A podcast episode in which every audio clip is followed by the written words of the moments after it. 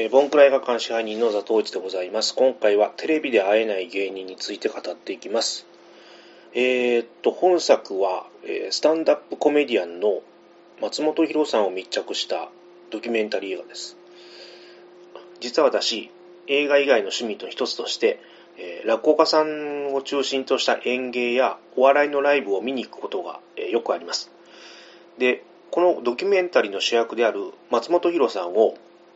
どうやら映画に関係した方々もそんなに昔をリアルタイムでご存じないようですし、逆に私は20年前から見てきた側の人間なので、映画に紹介されなかった松本博さんの話を、えー、緊急企画で申し訳ありませんが、今回ご紹介しようかと思います。えー、この作品なんですが、最初は鹿児島テレビの30分のドキュメンタリーだったんですが、その後60分のバージョンが改めて制作され、今回81分のドキュメンタリー映画として全国で上映されることになったそうです。テレビ番組に関しては、日本民放放送連盟最優秀賞、ギャラクシー賞優秀賞、日本文化基金賞優秀賞、FNS ドキュメンタリー大賞グラップリといった放送関係の賞を受賞するほどの評判となったそうです。きっかけは松本博さんが最近テレビ局の人がテレビで会えない芸人をよく見に来るんです。で、ライブが終わるとそのテレビ局の人がヒロさん面白い絶対テレビに出せないと必ず言われると。で、鹿児島テレビの四本義隆さんという方が今のテレビの作り手たちがちゃんと表現しているだろうか自分たちに問い返されたような気がしていた。そして、ヒロさんの芸がテレビで流せないほどの芸なのかというのを感じてもらいたい。なんとなく、ものが言いづらい社会になっていませんか？というのが、番組の奥底のテーマの一つにあったそうです。で、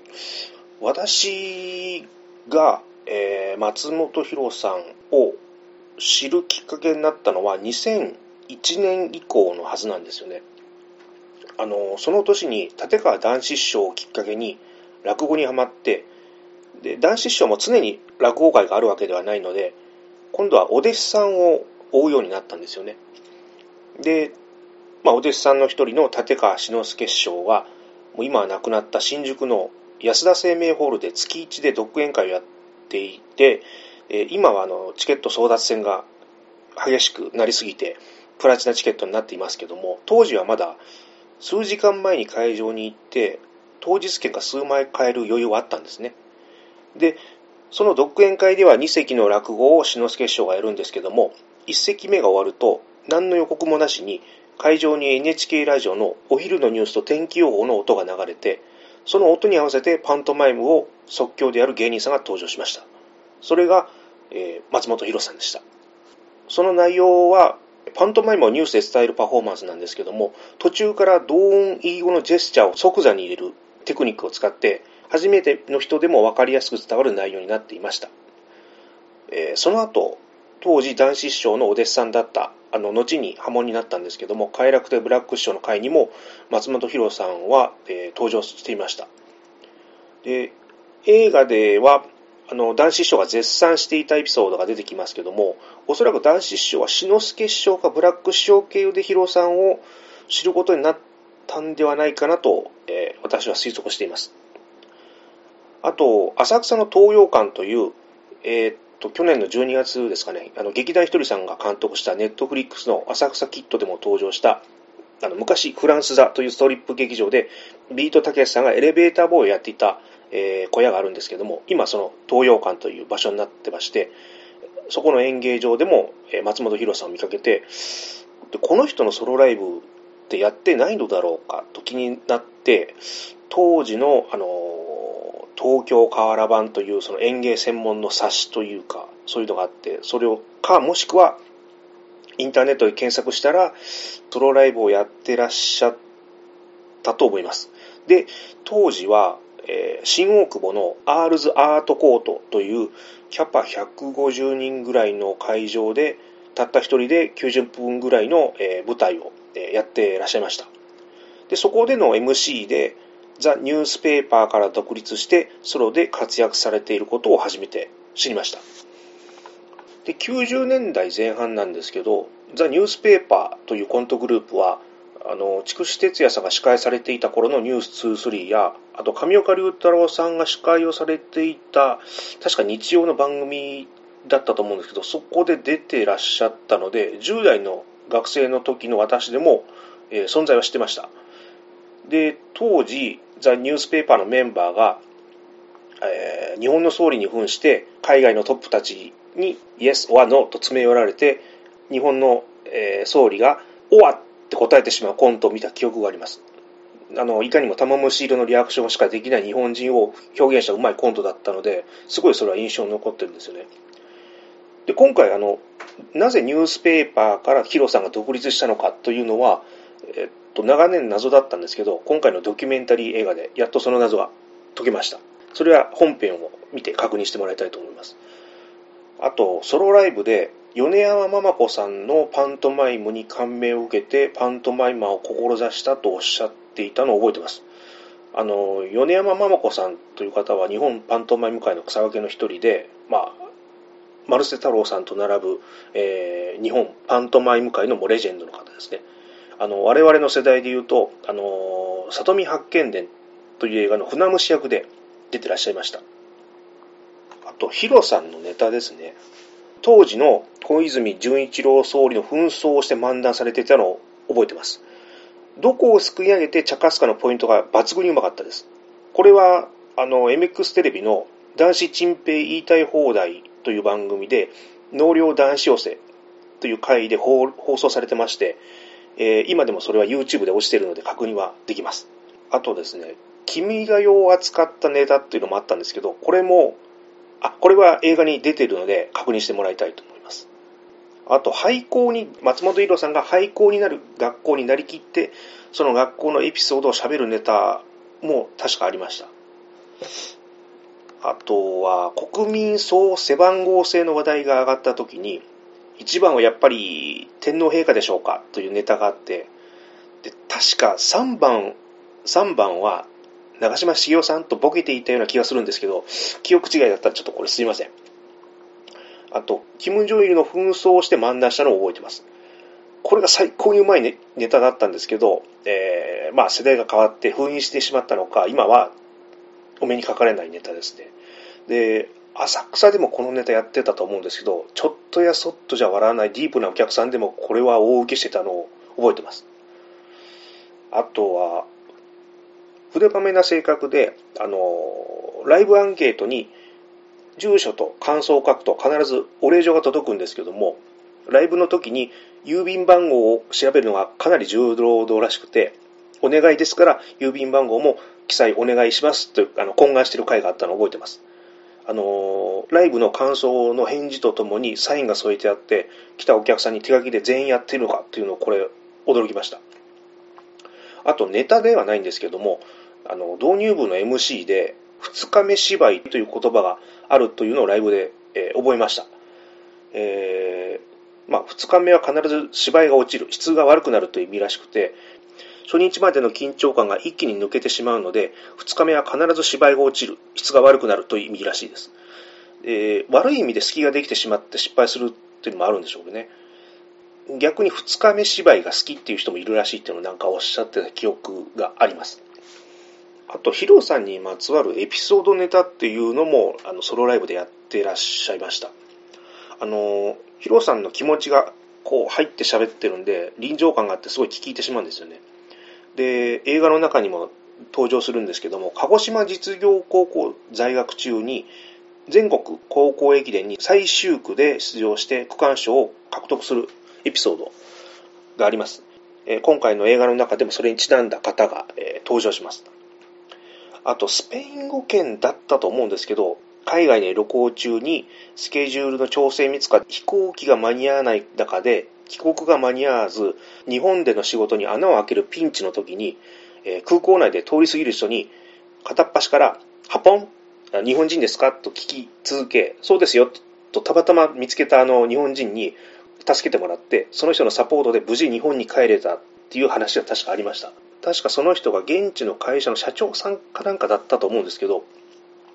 なんかそういうので、なんかタイムリミットサスペンスっぽい感じで、えー、そういうエピソードを披露してた記憶があります。あと、ピースボートに乗っていた時代に、うん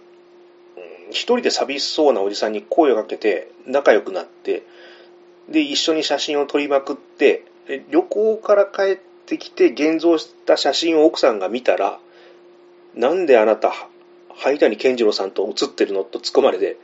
その人が作家の灰谷健次郎氏と全く知らないまま、めちゃくちゃフレンドに接していたというエピソードが確かありました。えー、っと、あと、洋画家の和樹康夫さんのシベリアシリーズを紹介した回もあったと思います。あと、立川談志師匠がソロライブに来て、最後舞台に上がって松本博さんを褒めたたえるスピーチを始めて、で、まあ今まで私は松本博という芸人を見損なってきました。見損なうというのは見逃してきたという意味です。改めてヒロに謝罪したい。そう言って壇上で飛び出したと。で、アンケートに、男子師匠はすごかったの連発で、ヒロさんのライブの感想が全くなかった話が確かありました。で、その後日談として、志の輔師匠が、うちの師匠はゲストに呼ばれてないのに最初から最後までライブを見に行ったのは聞いたことがないと。で5回も見に行ってたのは自慢していいことだよと言われてたそうです。あと、でも、うちの師匠は計算高くて無駄なことは一切しない人だから、ヒロさんのお客さんが反権力の人たち、いわゆるマイナーな人たちに、男子師匠は実はいい人エピソードを言うだろうというのが、もう計算であったんじゃないかなというのも、確か言ってました。あと、男子師匠も寄席の時代から、ホールの独演会でも、時事風刺、時事漫談をやっていらっしゃったので、晩年可愛がられて MX テレビでもそのヒロさんがゲストに来られていた回もありますし、逆にヒロさんが男子師匠を褒めていたという噂が広まっていた頃だったんで、多少リスキーなことを言っても反応がすごい少なくなったそうです。あと、一時期、立川流一門と間違えられたということもあったそうです。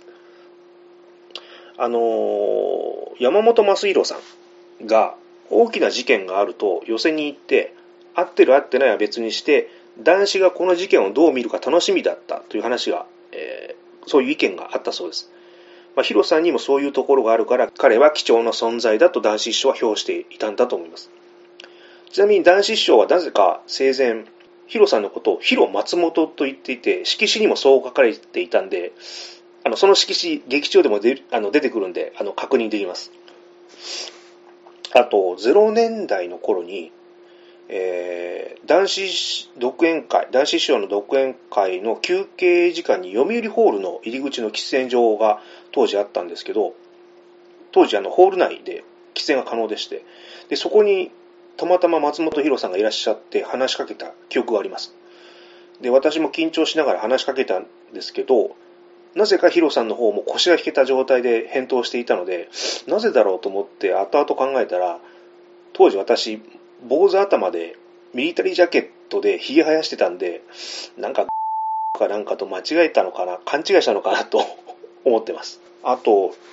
現在、松本博さんはソロライブを紀ノ国屋ホールでやってらっしゃるんですけども、実はその場所っていうのは、男子師匠もこの紀ノ国屋ホールで独演会をやってらっしゃったんで、まあ、同じ舞台に立ってるっていうのはひょっとしたら、ヒロさん自身が意識して、あえて紀ノ国屋ホールを選んでいるのかもしれません。あと、ちょっと今回の収録に関して、あの、ライブを見た時の記録が残ってないかいろいろ調べたんですけど、自分の日記帳が残ってたんで、ちょっと参考に読んでみます。えー、2008年3月23日ですね。えー、昼過ぎから新大久保へ。私の好きな芸人、松本人志のソロライブへ向かう。パントマイム、時事ネタを得意とするピン芸人さんである。特にニュースに合わせて即興でパントマイムをする芸は見事としか言いようがない。本人はテレビで有名になりたいそうなのだが、本当に芸のできる人はその必要はないと個人的には思う。今回は下の歯のインプラント治療を行った後、今度は上の歯を治療したいが、上顎の骨が足りないので、腰の骨を移植する話というのがあり、普通の人なら痛々しい話になるのだが、ヒロさん独特のアレンジで爆笑話として聞かせてもらった。他にも、死刑執行を命じられた刑務官が、死神から刑務執行をやめろと説得され葛藤するネタがあった。私は死刑廃止論者ではないが、殺人は罪なのに国家が殺人を犯していいのかと言われると明確な答えが出せない。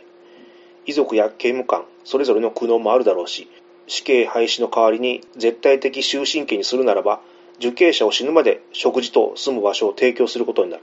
すると、衣食住に困って無茶をする奴も、という問題も出てくる。結局、人が作ったシステムには無理が生じるということなのだろうか。また、昨年死去したマルセル・マルソーを叩いて、蝶を捕まえる少年のパントマイムをやっていた。演者の手の動き、視線からそこに蝶がいるような錯覚に陥ってしまう。かっこ、パントマイムなので、文章ではうまく伝えることは難しい。昔、松元ヒロさんが子供から老人になるまでのパントマイムを見た記憶があるのだが、これもマルソーの作品だったかもしれない。えー、確か子供から老人になるまでのパントマイムというのは、あの、繋いでる手の相手の背の高さとか、まあ、自分の視点ですね。まあ、親と一緒に歩いてるとか、今度はあの奥さんと歩いてるとか、杖を持っているとか、それをパントマイムで見せる芸だったんですけども、そ1分もしないパフォーマンスだったと思うんですけども、すごい感動した記憶があります。あと、2011年3月13日ですね、東日本大震災から余震にビビりながらも松本博さんのソロライブへ向かう。会場は新宿紀ノ国屋ホールだが、東京オリンピックの年に建ったビルなので不安。しかし、ヒロさんの話によると、本を入れる建物というのは相当の重量に耐えられない、耐えないとならないので、普通の建物より頑丈に設計されている。しかも当時、コンクリートに川砂を混ぜて作っていたらしく、今は海砂を洗って作っているので、鉄筋の錆が早いらしい。だから古いビルの方が丈夫なのだ。また、地震当時、ヒロさんはリハーサル中でアルタ前広場に避難したが、西新宿の高層ビルが振動を拡散するためにくねくねと動いていたのを見ていたらしい。印象に残ったネタは松本博さん版スクリーンのない映画館。放題人生ここにありというイタリア映画。ざっくり言うと、精神病院の患者たちに仕事を与えることによって生きがいを持たせるという話。また、毎回恒例のその日の NHK のお昼のニュースに合わせてパントマイムをやるネタがあるが、今回は地震関連でマイプをやれる内容ではないため中止。代わりにマルセル・マルソーがやっていた笑った顔のお面が取れなくなってしまってもがく男のパントマイムを披露。3日間余震で緊張しっぱなしだったので、しばしの間笑うことができ、ほっとした。えー、っと、もう東日本大震災の2日後ですよね。だからあの時本当に日本が終わってしまうような絶望感と、まだ余震も頻繁にあったり、あの、もしかしたらさらに大きな地震が来るかもしれないという恐怖感があった時ですよね。で、心細く緊張しっぱなしだったんで、まあね、せっかくチケット買ったんで、無理してあの時ライブに行ったんですけど、まあ正解でした。3日目にして、初めてリラックスできたのを今でも記憶しています。あと、まあ、私の思う芸人論っていうとなんか大げさですけど、まあ、芸人さんの見方なんですけど、この映画のタイトルでテレビで会えないと歌ってるんですけど、その映画の冒頭に、その需要がないとかクレームの心配とか言ってる箇所があるんですけど、うんまあ自己保身優先のテレビの作り手と、シャレが通じなくなった視聴者がそうさせてるんじゃないかという感じるとこもあります。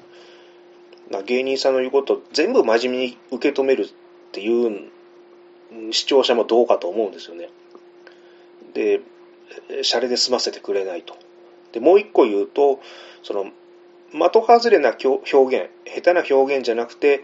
うまい風刺になってれば、お客さんも納得すると思うんですよね。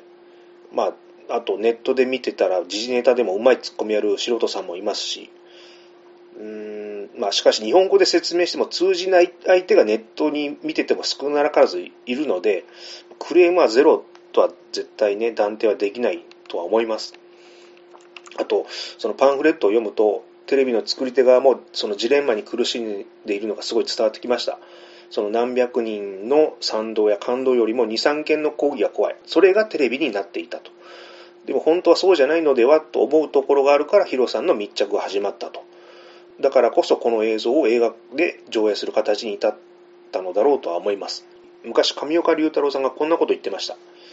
えー、芸人とは落ちこぼれ人間ですよ。社会のはみ出し者、アウトロー、いわば暴力団と一緒ですから。我々とヤクザは一緒。芸人とヤクザが癒着したらいかんと言ってるけど、嘘あんなもの。根が一緒やから癒着も何も。もともと同じタイプの人間やからね。できるだけ楽したい。みんなと一緒のことはしたくない。それでいてチヤホヤしてほしい。金は要件もらいたい。ほとんどこういう考えの人間が芸人とヤクザになる。ただ向こうは腕が達者でこっちは口が達者やったっちゅうだけでね。上に生えてる木が違うから違うように見えてるけど根は同じですから。我々芸人の言うことを聞いて、へえ、とかなるほどな、とかそういうことを一般の人が言う必要はないんです。ふん、バカが、とこう思うとけばいいんです。この頃我々でもテレビなんかで言うと、そうだ、全くその通りだ、いやいいことを言う。例えば、えー、政治家、宗教家、教育者、実業家、こういう人らがきちっとしていれば、我々苦労することはなかったんです。我々は好きなように酒飲んで、女抱いて、博打して過ごせたのに、あいつらが総崩れやからね。あの責任が全部こっちに来てしまってる。テレビ出る芸人は芸人といえども一般人としての良識を持て。良識があるんだったら芸人になってないっちゅうんやけどね。政治家、宗教家、教育者、実業家とかに代わって、こっちが皆さん一生懸命やりましょう。真面目はいいことですと言わないかんことになった。情けない世の中や。と、うん、愚痴ってたことがありました。あと、桂米朝師匠が入門時にですね、えー、芸人になった以上、末路哀れは覚悟の前と釘を刺されたりですね、あの、嵐勘十郎さんが山本龍さん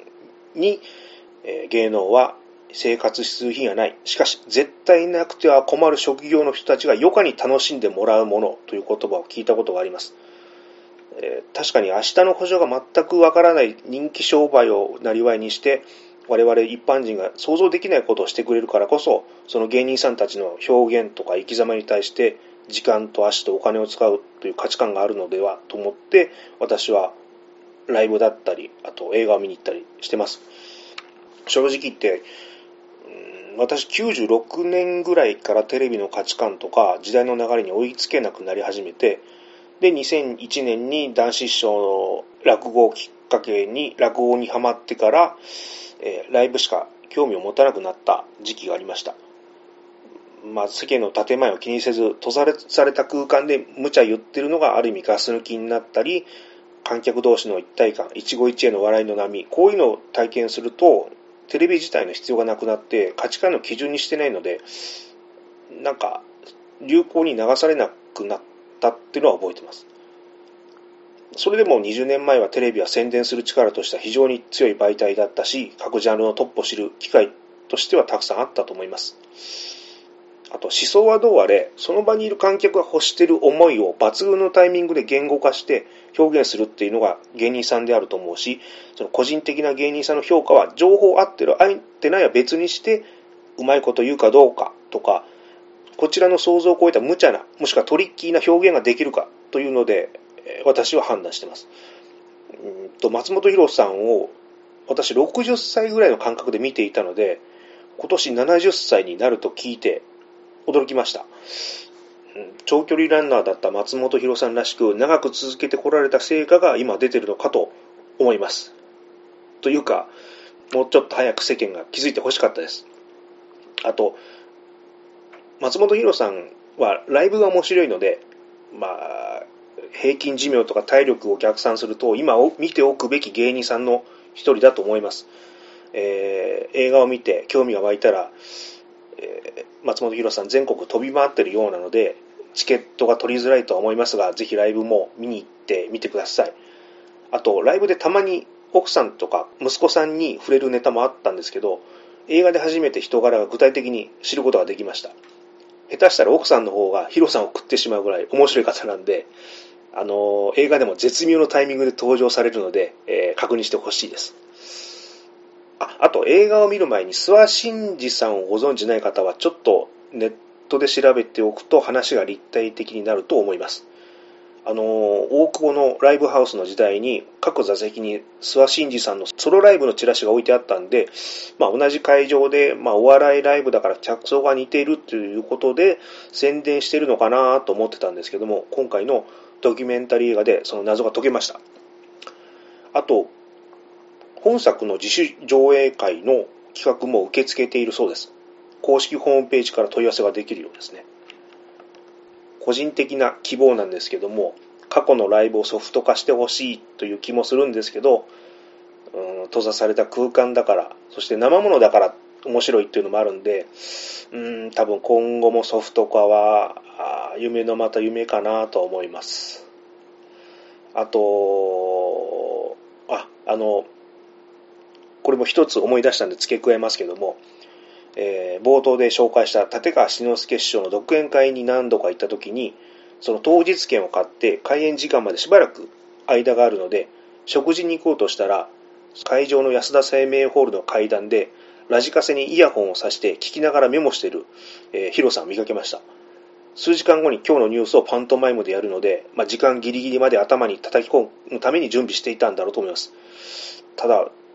おそらく楽屋がまだ空いていないからなのか、階段で必死にメモしているヒロさの後ろ姿を見て、まあ、普段のこういう努力が一発勝負のライブで観客を満足させるだろうと、そういう舞台裏を垣間見れたと思って、まあ、それからあのソロライブに行くようになったのを覚えてます。あと、まあね、テレビやで会えない芸人を歌うんでしたら、今度あの、快楽亭ブラック師匠か元気伊蔵さんを密着したテレビで会えない芸人2も、えー、期待します。えー、この方たちは本当にネタが出せない芸人さんなので、はい。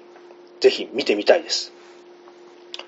ということで、えー、テレビで会えない芸人は、す、えー、で、にもうポレポレ東中野を中心に上映されてますけども、今後各県の、えー、劇場でも徐々に、えー、上映されるそうです。お近くの劇場でもし上映される場合は、ぜひ確認してみてください。えっ、ー、と、緊急企画なのと、ちょっと私記憶で喋ってるので、ひょっとしたら間違いとかあるかもしれませんが、すいません、ご了承ください。はい、以上です。あと、お知らせですね。あの、えー、毎年恒例のダメ作のメールを募集中です。まだ締め切りは決めてないんですけども、ツイッターにてツイートをしております。募集のツイートをしております。